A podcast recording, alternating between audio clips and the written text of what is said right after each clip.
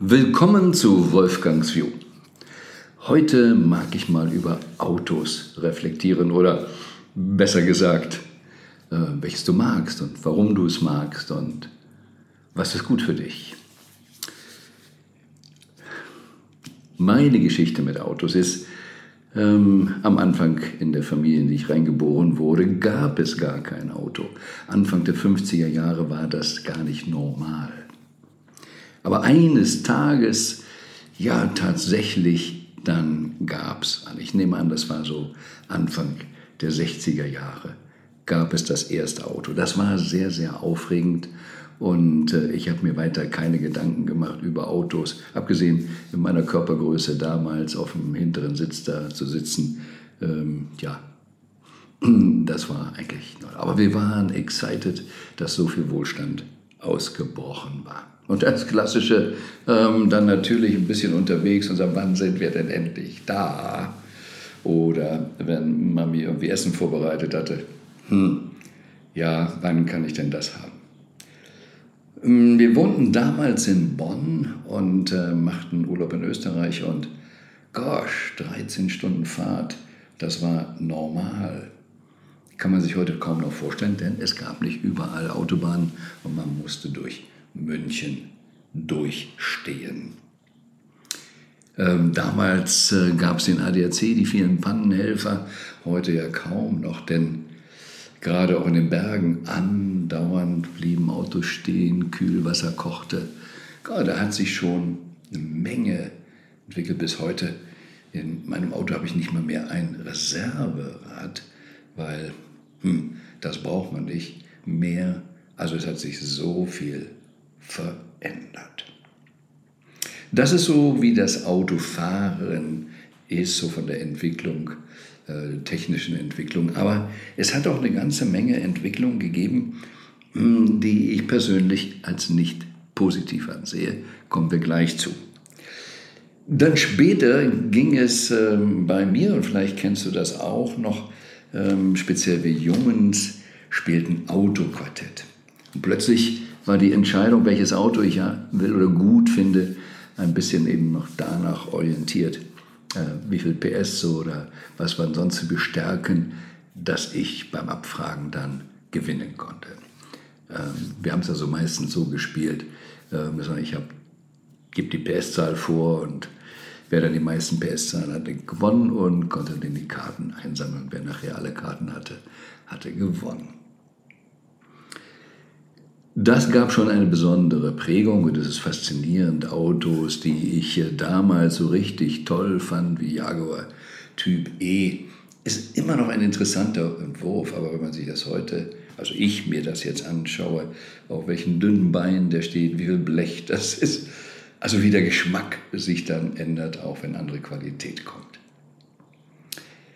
Ähm, tja, dann der nächste Schritt war natürlich am Straßenrand stehen und ähm, auf, mit dem Geburtsdatum äh, eben auf die 18 zugehend. Ähm, denke, das hast du vielleicht auch erlebt. Ja, wann darf ich einen Führerschein machen? Wann darf ich fahren? Und dann, je nachdem, in welchem Haushalt man aufgewachsen ist, ja, hat man eine Chance, ähm, recht an ein Auto ranzukommen. Ich kenne Familien, da wird man 18, kriegt einen Führerschein geschenkt und gleich ein Auto dazu. Das war bei uns nicht der Fall. Ich kriegte den Führerschein finanziert, ähm, das Jahr, aber es war es nicht ganz sicher, ob es ein reines, nettes Geschenk zu meinem 18. Geburtstag war oder ähm, ob es auch dazu dienen sollte, Entlastung bei langen Urlaubsfahrten. Who knows? Bin dankbar, habe eben den Führerschein nun schon viele Jahrzehnte. Aber worauf ich heute wirklich hinaus möchte, ist, dass ich meinen Blick auf Autos, meinen Geschmack auf Autos sehr auch ähm, mit habe mit Wertigkeit fürs Leben. Also um den 18. Geburtstag rum, mit der Aussicht, äh, nun Auto fahren zu dürfen, gab es im Prinzip zwei Sichtweisen. Einmal, was ist das Traumauto? Worauf fahren die Mädels ab? Boah, mit welchem Auto mache ich Eindruck? Äh, wovon träume ich? Von welchem Sportwagen? Und welches könnte ich mir leisten. Das Erste, was ich mir leistete, war ein alter Käfer, nämlich für 180 Mark gekriegt. Der wäre nie wieder durch den TÜV gekommen. Bei Regen hatte ich ein Wasser um die Füße. Und die klassische äh, Heizung beim Käfer damals, entweder du frierst oder es wird brüllend heiß. Aber immerhin, es war für mich so, wow, die erste große Freiheit. Und by the way, ich will erklären, heute fahre ich wieder Beetle, aber wie komme ich dahin? Und das hat nichts mit der Geschichte da am Anfang zu tun. Irgendwann dann äh, wurde ich auch wirtschaftlicher, erfolgreicher und habe dann tatsächlich versucht, zum Beispiel mal einen Porsche 911 zu kaufen. Und da fing das so ein bisschen an, konsequent darüber nachzudenken, ähm, was macht das Auto auch mit mir. Und ich wollte da rein sitzen damals, das ist natürlich auch noch schon einige Jahrzehnte her, es war, denke ich, Anfang der 90er Jahre. Ähm, und ich wusste nicht so genau, wie ich da richtig einsteige oder wie ich da drin richtig bequem sitze. Und da sagt der Verkäufer, na, Sie müssen so ein bisschen ruckeln, dann kriegen Sie schon Ihre Position. Und ich sage, Moment, da soll ein Auto 150.000 kosten und ich muss jedes Mal beim Einstieg ruckeln, dass ich eine Chance habe, meinen Platz zu finden. Die sagen, nee, das kann es nicht sein. Aber das war noch mehr so ein intellektuelles Thema, was für Nonsens oder ich passe hier nicht richtig rein. Was mir bei anderen Traumautos auch passierte. Ich wollte einen Morgen Aero achtmal haben, oder pff, weiß gar nicht, wie ich da reinkomme, geschweige denn rein vielleicht noch. Ähm, aber wie komme ich wieder raus?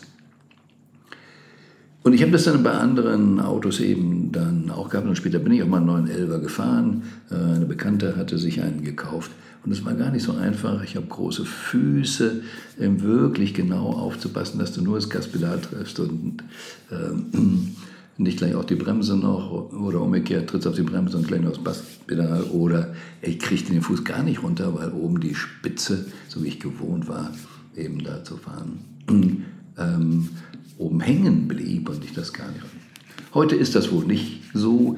Die sind ja alle auch ein bisschen größer geworden, sodass dieses Risiko nicht mehr besteht.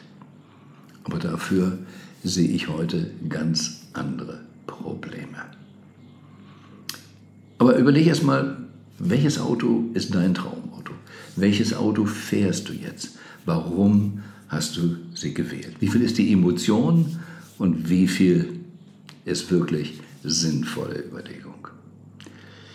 Also wie gesagt, am Anfang stand ich am Straßenrand und schaute auf die Autos. Von daher war ich natürlich geprägt, die Autos danach auszusuchen, wie sie von außen aussehen.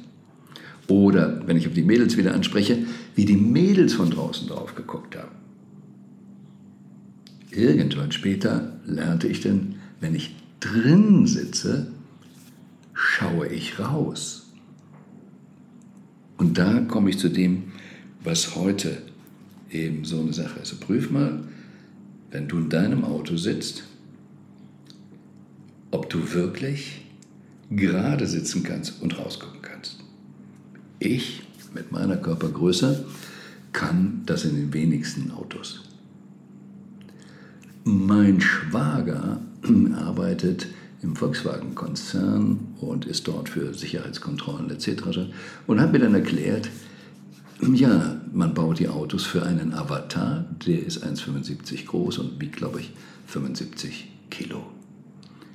Wenn man dies trifft, hat man schon bessere Chancen, ähm, dass das Auto für einen passt und auch die Sitze entsprechend einstellbar sind. Nun bin ich größer und wiege auch noch mehr und habe dann bei vielen Autos ein Problem. Wenn du mal ganz bewusst, wenn du es noch nicht gemacht hast, mach mal ganz bewusst und beobachte die Autos oder schau, schau sie dir genau an. Das Erste, was mich ähm, wirklich frustrierte, wenn ich einen Viertürer sehe, und ich hatte Interesse, Viertürer zu kaufen, weil du kannst so einfach was hinten auf den Rückbank werfen und so fort. Aber schau dir den mal von der Seite an, wie die heutigen Designs sind. Die vordere Tür ist immer kleiner als die hintere Tür. Nun, das mag bei einem Bentley oder Rolls-Royce noch Sinn machen, wenn du mit Chauffeur fährst. Dann kannst du sagen, okay, der Chauffeur muss durch den Personaleingang die kleinere Luke ein und ich kriege die große breite Tür. Aber nun ist es umgekehrt. Meine Aktentasche kriegt die große Tür und ich soll die kleine Tür kriegen. Das habe ich nie so ganz verstanden, warum es für mich unbequem sein muss. Und du kannst schauen, Ausnahmen bestätigen die Regel, gibt natürlich auch ähm, Rolls-Royce, äh, die große Türen haben, etc. Aber schau dir eine normale Mercedes-Klasse an. Ähm, viele dieser Autos, Range Rover, alle diese sind heute so. Und es ist nicht nur die kleinere Tür. Ich saß in einem Range Rover. Ich fuhr früher mal ein und als ich in die Schweiz fuhr, dachte vielleicht wieder und habe mich dann in das neue Modell gesetzt. Und der Verkäufer war so happy. Der meinte, er hätte so ein tolles Auto und fragt mich, wie es mir denn da drin gefallen hat. Dann sei es mir zu klein. Was? Wie kann das zu klein sein? Das ist doch das größte Auto überhaupt. Er sagt, nein, aber schauen Sie mal, wo der Holmen ist. Wenn ich da sitze normal, dann habe ich den Holmen direkt neben meinem Kopf. Das ist der Nachteil, so wie die Designs sind heute. Vorne die kleine Tür und damit hast du, wenn du einigermaßen sinnvoll sitzt, eben immer den Holmen neben dem Kopf. Du kannst nicht einfach den Kopf drehen und rausschauen. Du musst also dich immer nach vorne beugen, um rauszuschauen. Dann hatte ich es früher auch so gerne, dass ich meinen Arm so über die Scheibe runter und den Arm ein bisschen drauflege. Das geht heute auch nicht, da ist ja ein Holmen. Also auch nur, wenn du dich weiter nach vorne beugst und dann den Arm aufsteigst. Und dann eben, du siehst so viele Autos heute, die so Windkanal getestet oder wollen sie Material sparen, ähm, die eine sehr flache Scheibe haben und dann noch eben auch dann noch das Dach abgeflacht ist. Wenn das Dach abgeflacht ist, sitzt er meistens eh nicht ganz gerade.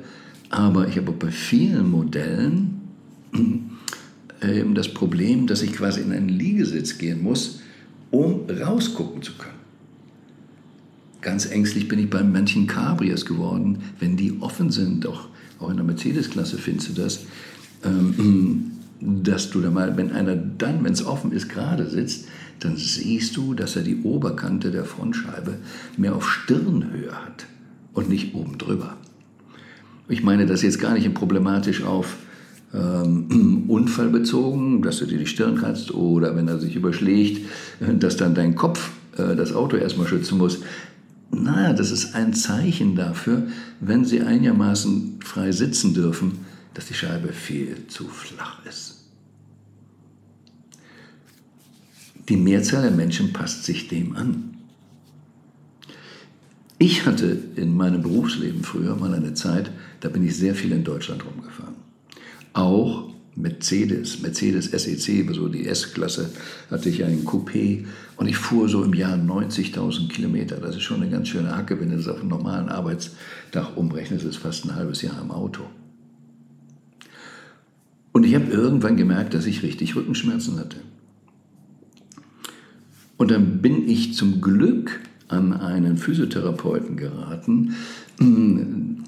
Das war im, im, im Badischen, der unter anderem auch mit Mercedes zusammenarbeitet und von daher mit Auto, Autositzen noch richtig, ja, wie sag mal, vertraut war oder sich damit beschäftigte. Und der sagte mir, das ist das Normalste von der Welt. Und hier kommen jetzt gleich zwei ganz wichtige Tipps, die du wirklich fürs Leben kriegen sollte. Er sagte mir, eigentlich müsste ich immer, wenn ich Auto fahre, ein Handtuch um meinen Hals wickeln oder noch besser so eine Manschette vom Schleudertrauma. Ich sage, ist das Vorbeugung für Schleudertrauma? Nein, es ist einfach, damit du gestreckt sitzt. Es ist das Normalste von der Welt, wenn wir in ein Auto sitzen und heute erst recht, wo die Dächer noch flächer sind, äh, flacher sind. Aber auch damals, du hast über dir mh, hm, ja nicht immer so ein Panoramadach, zumindest damals gab es das noch gar nicht, ähm, so dieses Dach. Und es ist das Normalste von der Welt, dass wir uns ein bisschen kleiner machen, dass wir ein bisschen runtergehen. Fällt uns gar nicht richtig auf.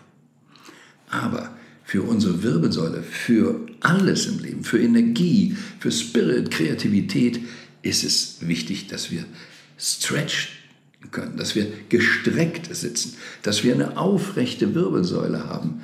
Und wenn du dann noch etwas über Kundalini-Energien nachdenkst, was soll denn für Energie in deiner Wirbelsäule hin und her laufen, hin und her fließen? Und da wurde ich jedenfalls erstmal darauf aufmerksam gemacht, dass ich so gut wie nie gestreckt sitze. Das habe ich mich bemüht, von da an anders zu machen. Und es wird für mich immer schwerer, heute Autos zu kaufen, gerade diese flachen Dinger. Ich weiß, ich richte wirklich echten körperlichen, energetischen, psychischen, sonst welchen Schaden für mich an, wenn ich nicht in meine natürliche Streckung gehen kann. Und dann habe ich damals auch noch Rückenschmerzen gehabt, was wir dann auch in diesem Gespräch da mit dem Physiotherapeuten herausgefunden haben. Und prüf mal, bei vielen Autos ist in der Tür so eine Armlehne angedeutet oder auch vorhanden. Und in der Mittelkonsole, da, oder mit, bei der Mittelkonsole hast du auch eine Armlehne. Und bei fast keinem Auto sind die auf gleicher Höhe. Also auch da wirst du wieder, insbesondere wenn du nicht der aber da von 1,75 bist, wieder drauf gezwungen, schräg zu sitzen. Das macht nichts, wenn man so ein bisschen mal ein paar Meter fährt. Aber wenn man viel fährt und sich immer wieder anpasst, dann ist es wie die Psyche oder hier auch der Körper. Diese Form von Anpassung macht richtig, richtig krank. Und dann kommen wir einmal mehr dazu, worum geht es im Leben? Und das hat sich ihm so sehr verändert. Und deshalb bin ich heute, äh, ich war ein Beetle Cabrio, ähm, meistenteils, wenn ich was anderes brauche, kann ich mir auch anders etwas mieten, was ich dann öfter gemacht habe. Ähm, by the way, ist dann im Regelfall auch noch steuerlich in vielen Ländern besser, wenn du es für einen bestimmten Zweck mietest und voll absetzen kannst. Aber es ist einfach praktikabler. So, was ist jetzt so toll am Beetle? Wie bin ich darauf gekommen?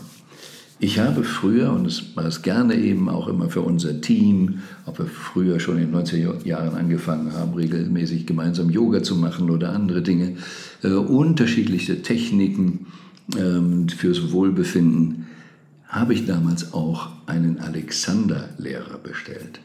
Es gibt eine Alexander-Technik. Und diese Technik hat etwas damit zu tun, wie man richtige Haltung hat, wie man richtig aussteigt, also aufsteht, ähm, die richtige Bewegung macht. Und der kam mit einem alten Beetle, altem Käfer besser gesagt, an. Und ich dachte zunächst, Dickmar, der kann sich kein richtiges Auto leisten.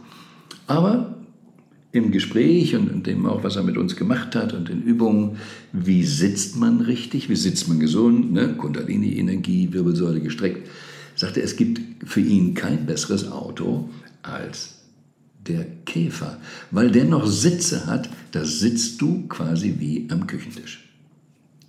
Deshalb interessiere ich mich heute unter anderem, wenn ich jetzt ein anderes Auto kaufe, wahrscheinlich so ein VW-Bus oder so ein Mercedes-Bus, weil da sitzt du vorne noch richtig gerade gesund. Und ich hatte jüngst in Hamburg eine Taxifahrerin, die mit zum Bus kam und äh, fragte, wie es ihr geht. Und sie sagte, wow, die ganze Zeit da im Taxi sitzen und so fort. Es geht dir so viel besser als in den normalen Autos.